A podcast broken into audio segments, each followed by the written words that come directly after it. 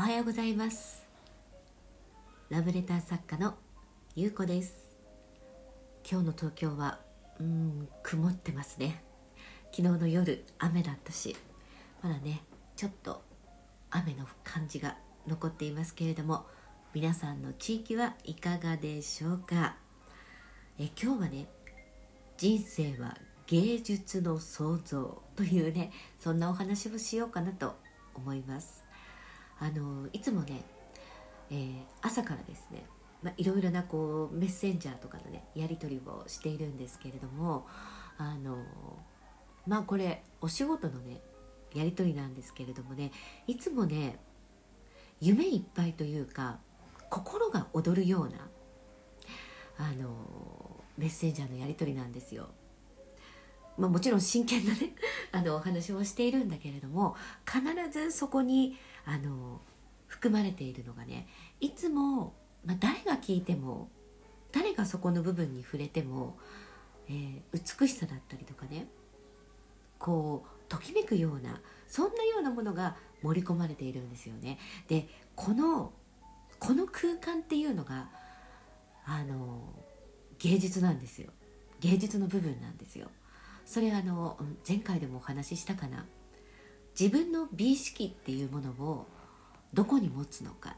ていうね、えー、これが特にこれからの時代大切になってくるっていうお話をしているんですけれどもあの芸術っていうとねすごく身近にあるんだけれどもごく当たり前にあるんだけれどもでも一番大切なものではなくなってしまうんですよ。例えば、えー、こういった、まあ、コロナとかに、ね、なった時にあの不要不急のっ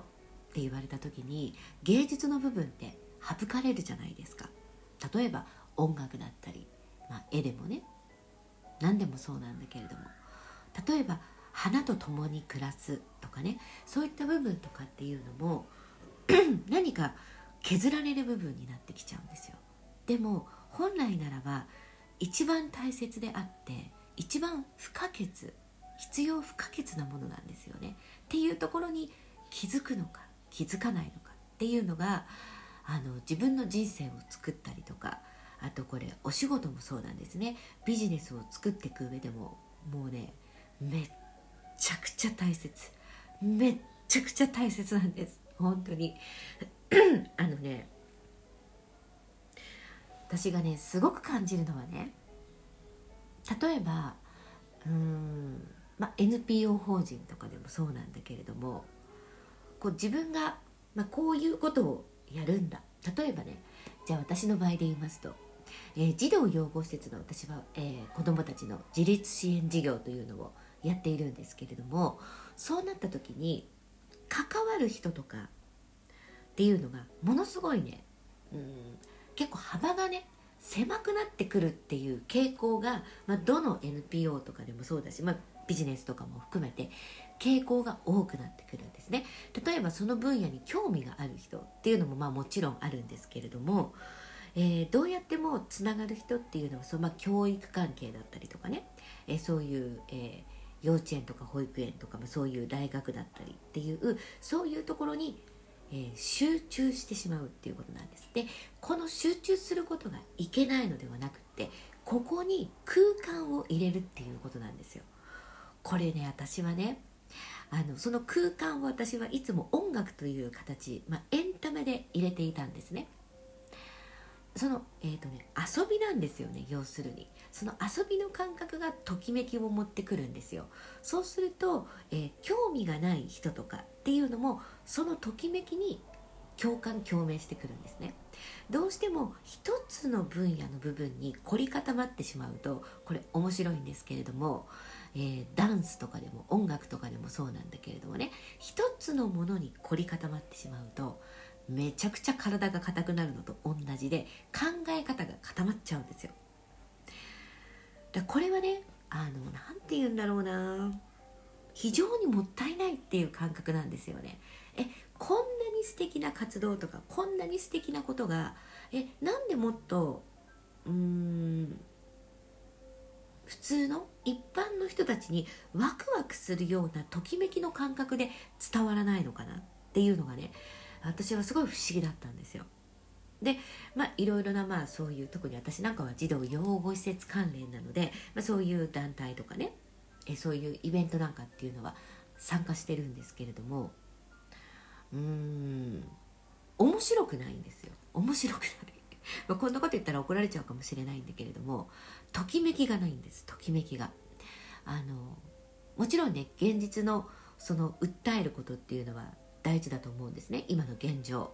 例えば児童養護施設だったら今現状虐待8割からの保護なんだという現状についてっていうのはね、えー、訴えるべき部分であってそこへの問いかけが大事になってくるじゃないですか。だから、えーと、それがいけないことなのではなくってそこにこの自分の美意識というね美意識ってある意味エンタメ性なんですよね。自分がエンターテインメントであるということなんですよ。これがまあ私が言ってる、まあ、人生デザインアーティスト誰もが人生デザインアーティストなんだっていうのはあの自分のねエンタメ性というものを生み出してそこに組み込んでいくっていうことなんですよね。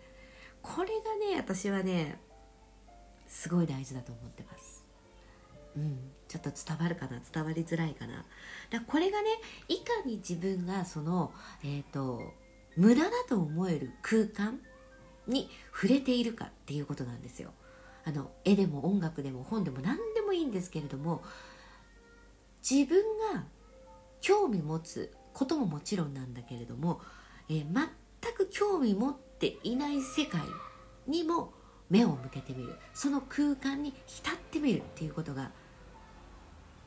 新しい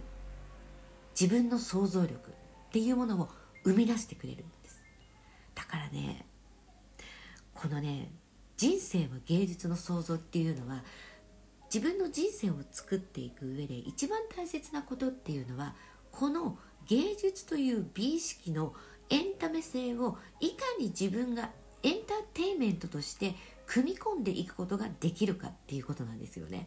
これっていうのはあのもうお笑いの世界とかもまさしくそうなんですけれどもあの演劇でもね何でもそうなんだけれどもそれってさ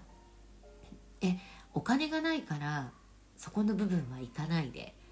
この生活費に回すとかっていうふうに簡単に削れる部分なんだけれども実は自分の魂とかねそういった部分において一番大切な部分一番土台を作ってくれる部分なんだっていうことにいち早く気づくことなんですよ。これは私が実際に音楽というね世界で25年以上生活というか生きてきているわけでその中で学んだ一番大切なことだと思っています。でこの音楽とか芸術っていうのは終わりがないんですよ。えーと、ここで満足っていうねそのね達成感の部分がないんですね。もうね次から次へと生み出していく生み出されていくっていう世界なんですよ。芸術ってそうじゃないですか。だから新しい作品がどんどん生まれていく。だからそのえーと、芸術の部分の世界に触れることがビジネスもうまくいくし自分の生き方を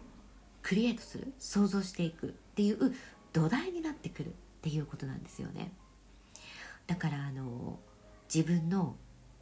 美意識をどこに置くのかによって自分の生き方とか在り方っていうものが全く変わってくるしうん。自分が想像していく未来、うん、っていうものに対しての価値観世界観というものの見え方が全く変わってくるっていうことなんですよ。であのみんなさうん自分の好きなことで仕事をするとかね。あと好きなことをやっていきたいとかまあ、これ自己実現の部分ですよね。この自己実現の部分で結構みんな悩むじゃないですか。でも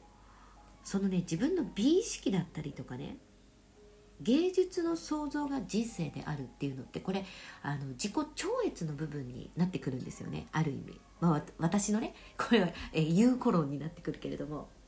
あの自己超越の部分だと思っていてこの自己超越の部分って何なのかっていうとこの美しいと思う感覚って地球上全ての人はみんな同じだよねっていうことなんですよ。あのこの季節ね花でもこの自然界のものを見て美しいと思うもんことっていうのは人それぞれ違わないんですよね。うん、あのあ桜が好きとかねバラが好きとかかすみ草が好きとかその好き嫌いの分野はみんな人それぞれなんだけれどもあ気持ちいいなって。海を見た時にあ癒されるなとかね。この感覚って誰もが一緒なんです。表現方法は違っても。だからここの部分から見ていくっていうのかな。このね芸術の感覚から見ていくことが人生を想像するっていうことなんですよ。芸術の部分っていうのは自己超越の部分、うん、美しいと感じる。幸せと感じる。愛だと感じるという部分はみんな同じっていうことなんですね。そう。好き嫌いになってくるとこれ自己実現のその下の部分になってくるのでそれはみんな人それぞれ違うっていうね。その自己超越から見るのが芸術の世界から見るっていうことなんですよ、うん、芸術の世界というのは自然界も芸術なんですね。美しいという。ここの世界の視点から見ると自分の人生というのはどういうふうに想像していくのか。